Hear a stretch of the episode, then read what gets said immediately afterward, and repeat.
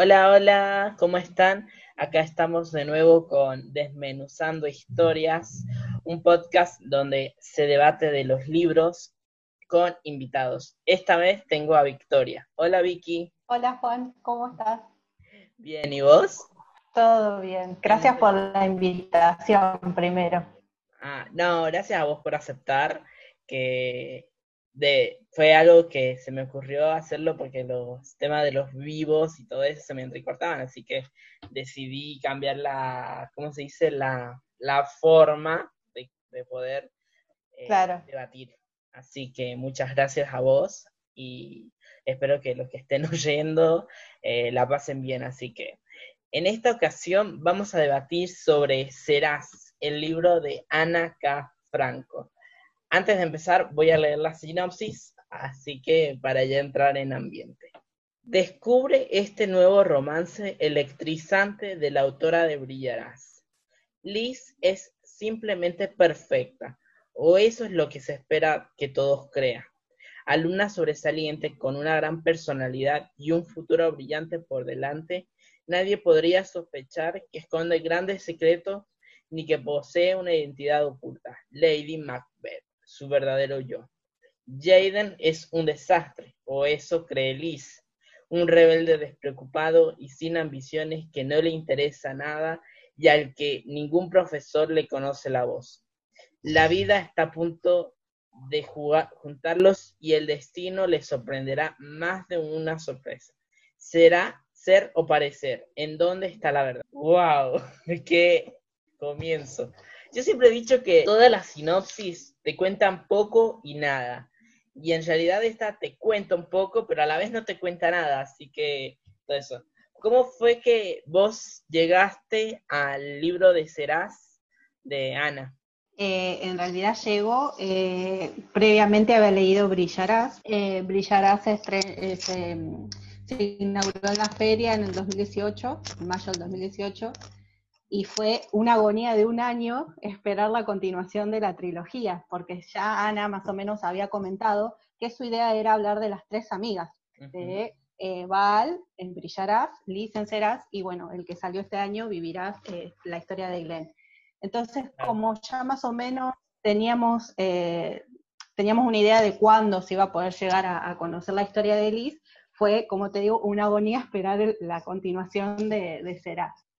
Em, en Brillarás conocemos un poquito a Liz, muy por arriba, porque en realidad la idea de Ana era em, volcarse directamente en la historia de Val y de su hermana. Cuando llegamos en mayo del 2019 a, a, la historia de Liz y de Jaden, es como decís vos, la sinopsis te cuenta un poquito del ser y el parecer. Entonces, uno ahí ya se remonta a Shakespeare, que era la idea de Ana en realidad, eh, y, uno se queda pensando, bueno, ¿qué, es el ser y qué es el parecer en esta historia? Te deja la intriga con la sinopsis, te cuenta un poco de cómo se va a ir desarrollando la historia de Liz, pero al leerlo te, va sorprendiendo con cada capítulo. Eh, es atrapante desde el primero y yo cuando lo leí, tiene varias releídas este libro, porque de la trilogía es mi favorito. Sin saberlo, vos elegiste el libro que más me gusta de los juveniles de Ana. Eh, y cuando lo leí fue inevitable no, sentirme identificada con algunas cosas que le van pasando a Liz, sin hacer spoiler, porque por ahí algunos de los que van a escuchar el podcast no leyeron todavía Serás, pero eh, le van pasando ciertas circunstancias en su vida que eh, a mí me remontaron un poco a mi adolescencia. Esto de que es una persona muy autoexigente, que le cuesta el vínculo con, su grupo de amigos es muy reducido, son Liz y, perdón, Val y Glenn. Es como que no sale de ese, claro, exacto, exacto. Entonces es como que no eh, logra expandir ese grupo. Claro, pasa que también nosotros, eh, como lo vengo viendo en el otro podcast que hice con sobre Brillarás, eh, nosotros hablábamos mucho de que en realidad Val, Liz y Glenn es como que son muy criticadas por sus, eh, por sus compañeros, por el simple hecho de que son muy, eh, muy llanas a lo, que es, a lo que es la adolescencia en esa época, porque en esa época está la rebeldía, está todo eso, y Liz es como por así decirlo, yo siempre he dicho que Liz era como un adulto en un cuerpo de un niño, porque Liz es súper exigente, es súper eh, estudiosa, como que quiere sobresalir, eh, sobresalir y es muy competitiva también con algunos de sus compañeros. Entonces como que vemos en ella esa mm, autoexigencia que es como que la hace ser una persona para su edad muy madura.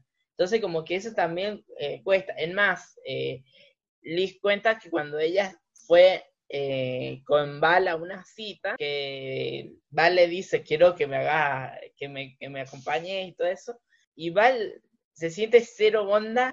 Le haga la, pata, claro. Que la, que la, habían puesto. Entonces como que vemos a una chica súper exigente, súper eh, súper concentrada en su futuro, como que ella piensa en su futuro y lo que ella quiere. Entonces eso también como que no le permite tampoco disfrutar el presente y lo que está viviendo en, e, en este momento, ¿no? Exacto. Tal cual.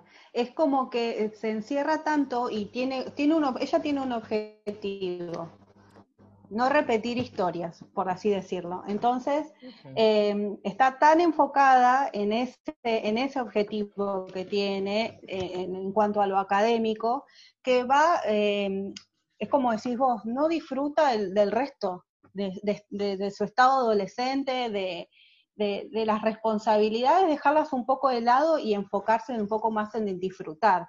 Eh, creo que son de gran apoyo en este, en este caso las amigas de que como que tratan de empujarla y, hacerle rever un poco también, más allá de Jaden, ¿no? Le ayudan a, mejorar esa cosa de que no logra salir de su, de su coraza y de realmente dejarse ser.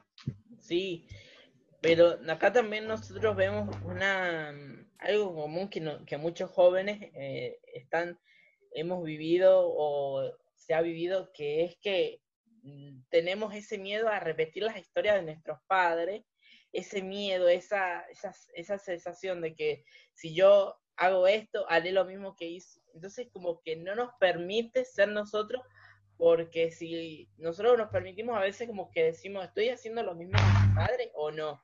Es como eh, un desafío o también es el, el despegarse de, de nuestras raíces, ¿no? Exacto. Eso es lo que ella le cuesta. Eh, y, también esto de, de, de, la falta, la ausencia, ¿no? Por parte de uno de sus padres, no vamos, no vamos a decir quién, pero para a ella la marca. Entonces, eh, al, al, haber transcurrido ese rechazo por parte de, uno de sus papás, eh, trata de, de, por eso, de focalizar, poner su cabeza en lo que realmente ella considera que es importante, el futuro. Ella no vive el presente, ella tiene un solo objetivo que es salir de esa, salir de esa situación que la tiene eh, mal y que le va generando otros problemas después a, lo largo de la historia. Claro, como que dentro de todo, eh, Val, al tener ese objetivo, tampoco como que se da cuenta que a veces estar tan pendiente de lo que va a pasar mañana que a veces nos se olvida de lo que está viviendo ahora. Entonces, como que eso. Y a todo esto, a su alrededor, a lo que haya, a, todo esto, se crea una, como un foro estudiantil que se llama el NAMLES, algo así es el nombre, medio, está en inglés, así que... Nameless. Eh, en donde los en donde se crea toda esa situación de poder decir, vamos hacer esto con el objetivo de que todos ocultemos quiénes somos y poder interactuar sin tapujos. Y en realidad permite también a ella ser ella misma sin exponerse, ¿no? Entonces, como que en todo esto, y comienza a generarse este que es el seudónimo que ella se coloca, que es Lady Macbeth, que es un personaje de Shakespeare. Eh, creo que esa, eh, como vos bien decís, es la herramienta que ella consigue para realmente demostrarles a las personas con las que va chateando, a través de ese anonimato, ¿no? Ocultar su, su, su, su, manera recta y ahí es como que empieza a soltarse un poco más. Si vos recorrás, vamos a, vamos a los primeros capítulos. En los primeros capítulos ella va chateando con varias personas, no solo con... Con, con Con Shylock, exacto. No solo con él, sino que va, va conectándose con otras personas que de a poco aparecen, desaparecen, que ella después consulta por qué no aparecen seguido, pero es la forma, es la herramienta que ella consigue para realmente demostrarle al resto de las personas que también están de forma anónima, eh, qué es sus verdaderos intereses más allá de lo académico, qué es lo que realmente ella desea, qué es lo que quiere transmitir, qué es lo que le va pasando, qué es lo que va sintiendo en ese en esos últimos años de, de, bachiller, digamos, de secundario, y cuáles son sus deseos, exacto. Eh, y es ahí es cuando aparece Shylock en su vida. Y paralelamente como que surge una situación en donde se encuentra con Shaden, que Shaden es el chico malo, como se dice, de la escuela, porque él es rebelde. Es malo. Él está en, toda esta situación, él es el irresponsable, que es como todos lo miran. Y ahí vemos también una situación en donde nosotros nos preguntamos, ¿será que él es así o es solamente su forma de parecerse de esa manera? Entonces como que vemos acá eh, algo totalmente shakespeariano de la pregunta ser o parecer. Exacto. Sí, y aparte es, eh, eh, ella lo, prejuzga, vamos a decirlo así. Ella en realidad no lo conoce, eh, más allá de lo que él demuestra, esto del ser que vos decís. Entonces, em, recién lo empieza a conocer cuando empiezan a tener más, mm, cuando logran llevar adelante este trabajo que los une, mediante su profesor, que los, pone en, dúo, digamos, para que puedan encauzar la, la tarea que tenían ambos, pero recién ahí lo empieza a conocer. Ella lo juzga por las contestaciones que él tiene en clase, esto de que viste que era medio desordenado, cosa que a ella obviamente era todo lo contrario a lo que a ella le gusta. Ella era el orden, era sinónimo de orden. La saca de eje totalmente, claro. y él le demuestra que es una persona pasional. Muy. También vemos acá eh, y a medida que también se van conociendo, se van conociéndose entre ellos y van mostrando su verdadero ser, porque dentro de todo, Liz tiene una pasión que nadie sabe, ni siquiera sus amigas, o sus amigas lo saben y le incentivan a que ella, que es ser fotógrafa, es que a ella le encanta sacar fotos. Entonces, eh, es algo que, por ejemplo, vemos que se va expandiendo más con con Jaden. Y Jaden como que también le, le enseña a ella a ser totalmente, eh, a vivir el presente, a vivir lo que es. Por eso siempre digo que estas tres historias están como dentro de todo muy conectadas, porque si bien la primera se llama Brillarás, la segunda será, yo creo que en todas como que están viviendo, están brillando y están siendo ellas. Entonces como que es muy bueno eh, la forma en que la, la, autora va conectando las tres historias, ¿no? Sí, lo bueno es que, em, por ejemplo, al leer Serás, no se queda con la, qué pasó con Val y con Luke.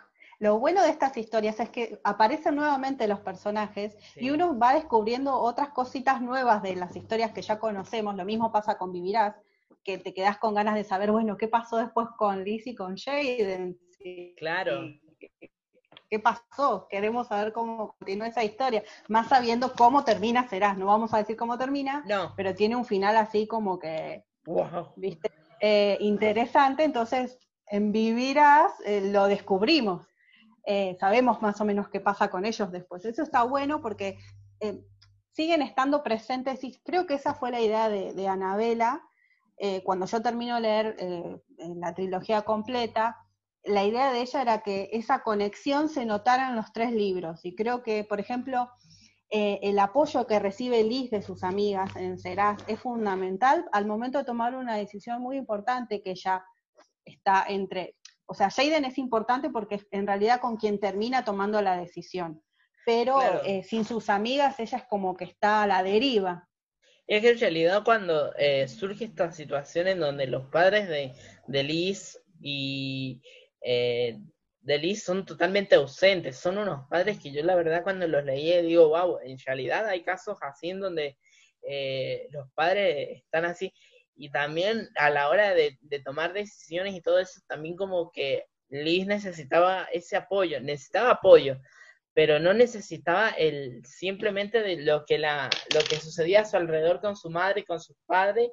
Eh, eh, Liz necesitaba también ese momento en donde eh, necesitaba ese afecto que recibe de la familia de Jaden, ¿no? Exacto. Se encuentra con una realidad distinta a la que ella vive.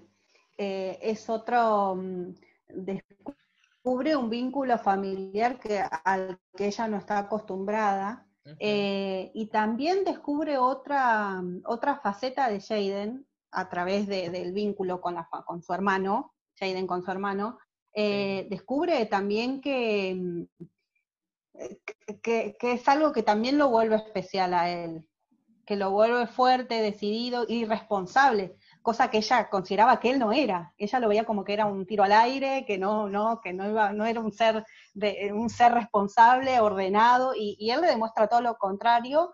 A medida que cuando vive situaciones específicas en la casa de ella. Exactamente. Claro, porque entonces eh, ella va descubriendo también otras facetas de él. Va conociendo otras facetas, va conociendo otra, otra forma de familia porque Liz vivía en, el mundo de lo que es, que es lo que nos pasa generalmente a todos. Nosotros estamos tan pendientes en nuestra familia, tan pendientes en, nuestras vidas, que a veces cuando, cuando vemos a otra persona y la juzgamos, no nos damos cuenta que tiene una vida completamente distinta a la de nosotros. Y acá en esta historia nos muestra Ana, en los tres libros y más en esta historia, cómo también se va mostrando distintas formas de familia. Eh, distintas situaciones, porque también vemos eh, un, mundo también donde sus historias dentro de sí están muy conectadas. Eh, ellos se conocen y cuando tienen estos altercados, estas pequeñas luchas, se va formando ese vínculo y nos vamos dando cuenta que sus historias van, como se dice, entrelazadas en ellas sin que, sin que nadie se dé cuenta, ¿no? Exacto, es como que van de la mano. Así que es una historia. Y toca, y toca, y toca muchísimos temas.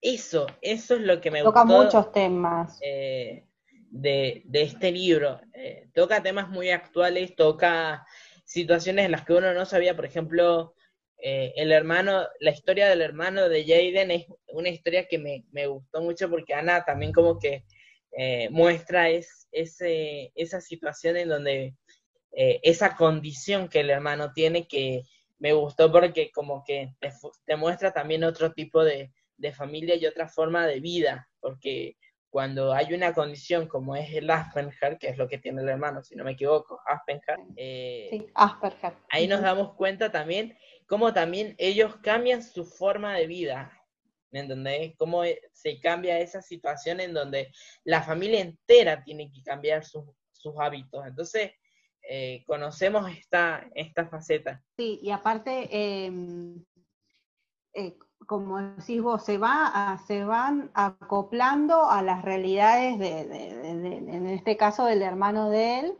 y, siempre con mucha responsabilidad y, poniéndose al hombro la situación. Porque hay una escena específica, no vamos a decir cuál, pero en la que Jaden cumple un rol fundamental en la vida del hermano, eh, y, y, Liz lo puede visualizar, se da cuenta de que eh, él cumple un rol fundamental en la familia y que es, una responsabilidad muy grande que él toma con su hermano. Y está muy bien tratado el tema del, del, Asperger. En mi caso, porque yo hago acompañamiento terapéutico, cuando lo leí, yo se lo comenté después a Ana, cuando terminé de, de leer Serás, y, le comentaba esto de que toca de, una manera muy responsable el tema del síndrome de Asperger, porque puso las cosas que son muy puntuales de, esta patología, de este síndrome, y eh, lo desarrolla y, muestra las cosas características de un paciente con Asperger. Y ella lo que me decía es que eh, obviamente siempre, como todo autor, hace su investigación previa, si quiere tocar un tema específico, en este caso un tema de salud, y, que, como que se preparó mucho para, desarrollar el personaje del hermano de Jaden. Es como que se lo tomó también de manera muy responsable y, y no toca, sí. Además como que es muy, muy respetuoso, o sea, es algo en donde hay mucha, mucho respeto hacia la condición, entonces eso también la, lo, lo hace de una manera tan, tan respetuoso, tan así, que vos decís, wow, la verdad que eh, está tan bien cuidado y tan bien trabajado en, todo ese sentido que admirás más el trabajo de la, de la autora, ¿no? Exacto. Creo que, y más teniendo en cuenta que son libros juveniles, porque si apuntás a un público juvenil y si vas a tocar temas de actualidad, como pasa en los tres libros en realidad, se tocan temas muy específicos, la, la pérdida, eh, bueno, en el caso de Serás, eh, también em, el tema de tomar una decisión específica, en, el tema de, en, en, Glenn, por ejemplo, en Vivirás es el tema de la religión, cómo se toma, había cosas que yo no conocía, por ejemplo, y, al, ir leyendo Vivirás uno se va poniendo en conocimiento. Entonces siempre se tocan temas que por ahí a los chicos les interesan y a uno como adulto también se va copando con lo juvenil, porque son historias que por ahí uno, por ejemplo en mi caso, que me siento identificado con un personaje específico, es como que cada lector va eligiendo el personaje que más lo representa y, es como decís vos, la autora se lo toma con responsabilidad y lo transmite de una manera que el público juvenil lo, sabe interpretar. Totalmente, porque no, no vamos a, mm, vamos a decir esto, el público juvenil y el público adultos son con mentalidades tan distintas que la forma en que se tienen que tratar los temas que se tocan en, en, los libros son de manera tan distinta. Entonces, eh, la autora, eh, si bien la autora es de escritora, es escritora romántica, que es de adulto, en todo esto como que no se desprende del romance, pero lo adapta mucho al, público juvenil y está bien porque la autora muestra también su faceta, su, su multi, ¿cómo se le dice? Eh, que puede estar en, en, ambos lugares, ¿no? Tanto romántico como juvenil y, no se sale de ahí. O sea, no, no es que... No, y aparte... Sí, sí. Claro, no, y aparte que toca temas con, siempre, eh, como decías vos al comienzo, al tocar temas de actualidad, uno siempre corre el riesgo de, viste, uh, le va a gustar o no, como hay tantas divisiones ahora, con los pensamientos. Entonces, em, por ahí eh, lo que logra es esto, al leer el libro uno, uno lo disfruta, como decís vos bien, la parte del, romance, pero siempre se enfoca en, en, situaciones específicas que te, te llevan a la reflexión. Claro. Entonces eso, eso es lo que uno valora como lector. Claro, lleva a la reflexión y al llevar a la reflexión lleva el simple hecho de vos decir, wow, la verdad que está también tocado los temas eh, en donde vos también vas conociendo otras posturas y otras formas también de, pensamientos en las que uno la verdad se pone a pensar eh, y a replantear muchas cosas, que es lo que sucede. Eh, el tema de la religión, el tema de, de, como bien decís, de tomar una decisión en la que va a cambiar muchas cosas o en el tema de la pérdida, como en el caso de Val. Entonces, eh, la verdad es que son temas tan bien tratados, tan bien tocados, que uno eh, abre esto de lo que es eh, el debate y el poder hacerlo sin prejuicios. Entonces, Exacto. no escuchar al otro, escuchar las opiniones que los demás tienen. Entonces, como que libros así son muy merecidos para leer, son libros en donde también te generan esos puentes de generar eh, vínculos con otras personas que a veces no conocía, porque yo si bien es la primera vez que hablo con vos, como que te genera esto porque ya hay un punto que se toca eh, y una forma de, charla, ¿no? Exacto, eso es lo que logran las buenas historias de muchos autores. Acá, lo bueno que tenemos en Argentina es que tenemos muchísimos autores buenos que están, que surgen, que mucha gente joven que se anima a escribir, y mm, lo bueno es que, como es en tu caso, eh, que, se animan a escribir y a contar historias lindas.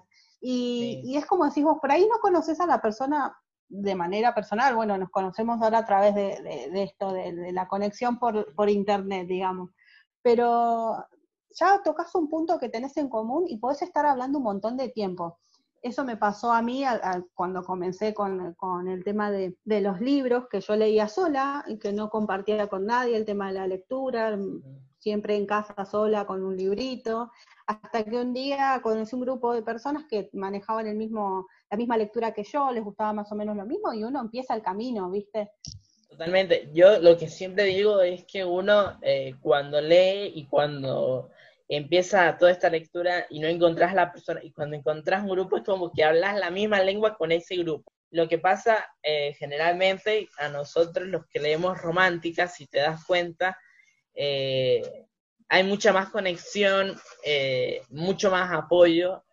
yo, por ejemplo, como le, digo yo a la mayoría, yo escribo y todo eso, y con cuando yo empiezo a meterme en todo esto de la literatura, eh, conocí varios autores y varias personas que eh, te aportan un grano de arena en, tu escritura, te aportan un, grano de arena y hay esas conversaciones en donde son tan profundas, con temas tan, tan centrales como es este, el, de, el, el del libro Serás, que toca un tema muy profundo que no quiero develar, pero sí lleva a lo que es la charla, a poder debatir y poder escuchar a la otra persona, porque estamos en una sociedad, estamos en un, en una, en un tiempo en donde nadie escucha a nadie, si te das cuenta.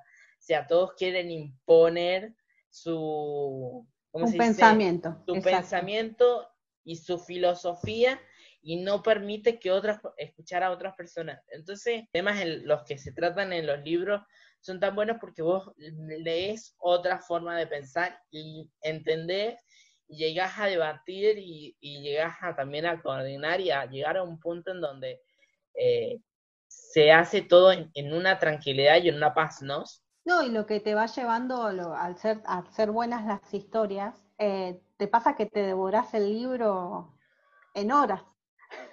En horas, yo me Te debe haber pasado con algún libro, te debe haber pasado con algún libro que se queda en tu, en tu recuerdo, en tu memoria, y decís, yo me acuerdo que este libro lo leí, no sé.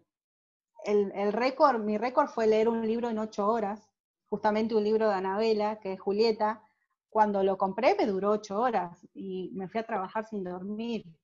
Yo, por ejemplo, ya, sea, ya sea un libro que me guste, ya sea un, un libro en donde yo, por ejemplo, eh, me gusta la autora como es la, a mí, yo amo a Florencia Bonelli y es como que leer a Flor a mí me cambió la vida totalmente.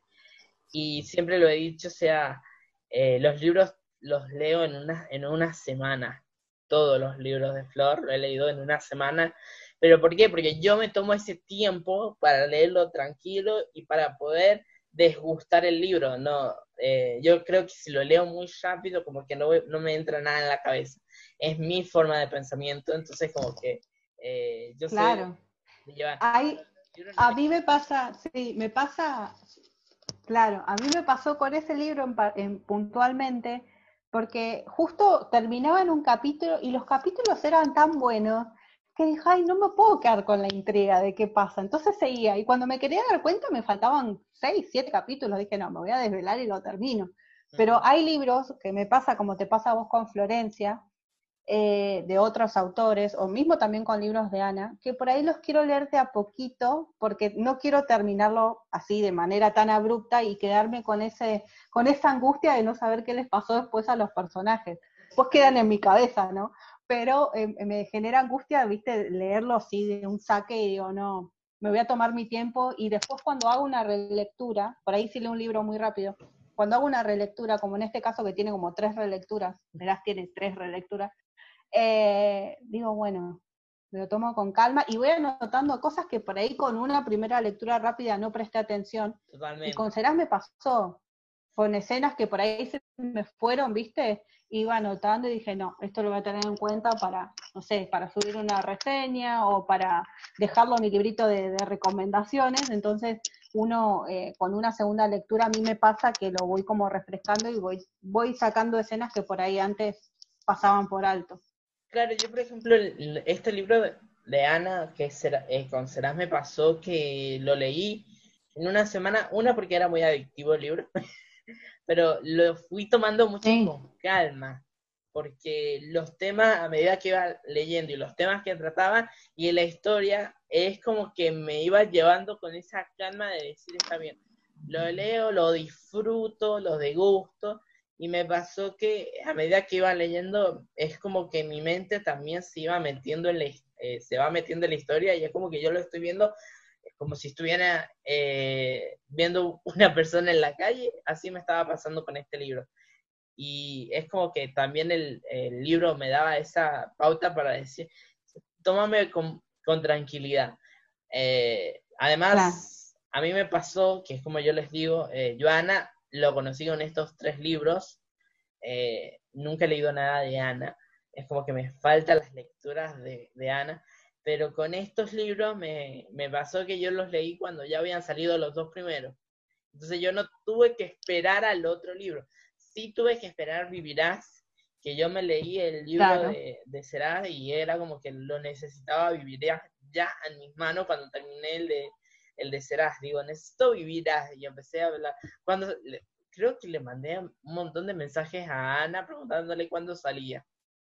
Así que, porque lo necesitaba. Entonces, como que no fui tanto lo que me pasó también con los libros de Flor, que yo a los libros de Flor lo leí cuando ya habían salido la mayoría de los libros anteriores. Eh, yo lo leí, empecé a leer a Flor en el 2017 y yo solamente tuve que esperar la, los libros de la Diana. Entonces, como que claro. Eh, eso es lo bueno de llegar al último, que no tenés que esperar la otra historia. No pasas por la angustia que pasamos el resto con algunos libros es una angustia, porque te lo venden de una manera. hay muchos autores que, logran transmitir con la palabra y te van contando y se meten tanto y aman tanto a sus personajes. Yo tengo el placer de conocer a Florencia personalmente y he ido a charlas con Flor y ella cuenta de una manera y, está, y, y, ama tanto a todos sus personajes, algunos un poquito más, obvio, porque uno tiene como un cariño especial. Yo calculo que vos siendo escritor tenés un personaje que le, lo amás un poco más que al resto. Entonces a Flor le pasa también. bueno, por ahí cuando escribas un, por ahí cuando avances con otra historia o que ya estás con algo nuevo, por ahí te va a pasar. Y, yo le preguntaba, ¿viste? bueno, y a Anabela también en alguna oportunidad se lo he preguntado, y ella te va a decir, y yo tengo mi corazón con fulano, pero ya este lo amo también. Es como que no se terminan de decidir. Y, y en el caso puntual de Serás, eh, nosotros organizamos con el grupo de las Juli Lovers eh, en Facebook, con Daniela Bionda somos las capitanas, digamos, del grupo.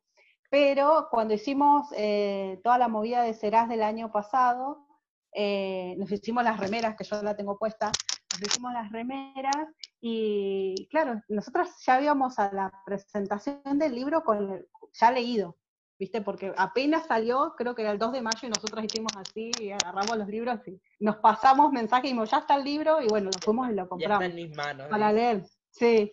Y nos pasó que era, vimos una, por ejemplo, era la primera vez que yo vi una movida tan grande eh, de, firma, digamos. Había ido alguna que, de alguna que otra de Flor o de otro autor que son de afuera, pero eh, no, no había ido nunca a una firma de Anabela la cantidad de chicos, pero de todas las edades, gente grande, eh, todos eh, respetando al autor y también fanatizadas con los personajes.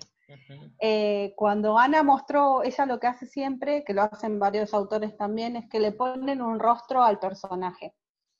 Y cuando ella me mostró, nos mostró y subió a sus redes el, el personaje que iba a ser de Jaden y de Liz, yo me terminé de enganchar y cuando leí Ceras me imaginaba las caras de ellos, ¿viste?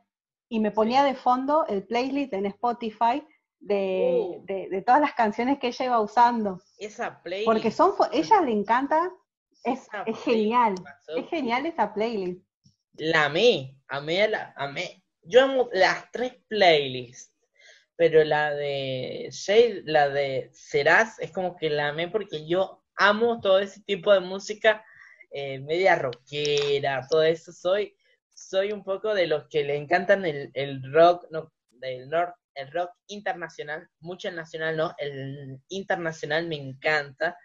Entonces imagínate, leer el libro con esa música y todo eso era como, wow, amé, amé la play, la verdad. y te vas transportando a la historia, porque cuando en, en, escenas específicas la, suena Bon Jovi, y yo dije, es mucho, es como que, viste, ponía a repetir la canción, por favor, me, ponía los auriculares, viste, no, tremenda, encima la canción que elige, lo que transmite también la letra, porque después dije, bueno, por... por ejemplo, con este me pasó que busqué la canción de una canción de Bon Jovi, que es un artista que no había escuchado, que lo escuché con Ana, y la letra me mató, la verdad.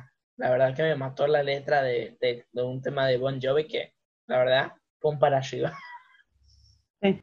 No, es como que te termina de motivar, ¿viste? Y con todas las playlists, por ejemplo, de, de, la trilogía, de todo lo que es el universo Brillarás, te pasa lo mismo. Hay canciones específicas de, por ejemplo, Dustin the Wind, de Kansas, que lo utiliza en Brillarás. Em, el significado de esa letra también, el significado que tiene para Val. la letra, eh, por ejemplo, una de las letras, vamos a despegarnos un poco de Serás, vamos a meternos ya en, un poco en lo que es Brillará y Vivirá. La letra que más me gustó a mí, eh, porque la sentí muy próxima, eh, además yo con, con Glenn tengo una conexión muy íntima, en muchos sentidos. Eh, fue Mayal que, le, que canta ella en, en ese concurso.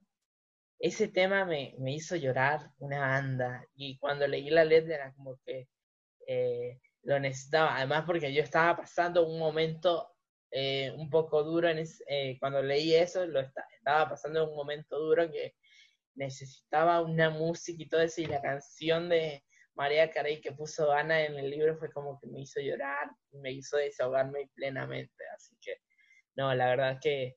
Eh, eso, es lo que eso es lo que logran las, las, cuando combinas dos cosas que para mí son parte de mi vida, el libro y la música, y se, se, se, van, sí, se, se conjugan de una manera que uno termina o llorando, como te pasó a mí, que me pasó a mí también en la misma parte, por ahí te toca una parte sensible, uno no espera, viste, es una canción que también habla mucho y en una escena muy específica de Vivirás, no por nada, nada, la, habrá elegido.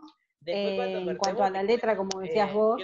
Porque fue que, me tocó mucho esa, ese, ese, ese tema y todo eso. Dale. Eh, pero yo la verdad que Dale el tema de Ana revolucionó, creo yo, los libros, poner al final de los libros la playlist.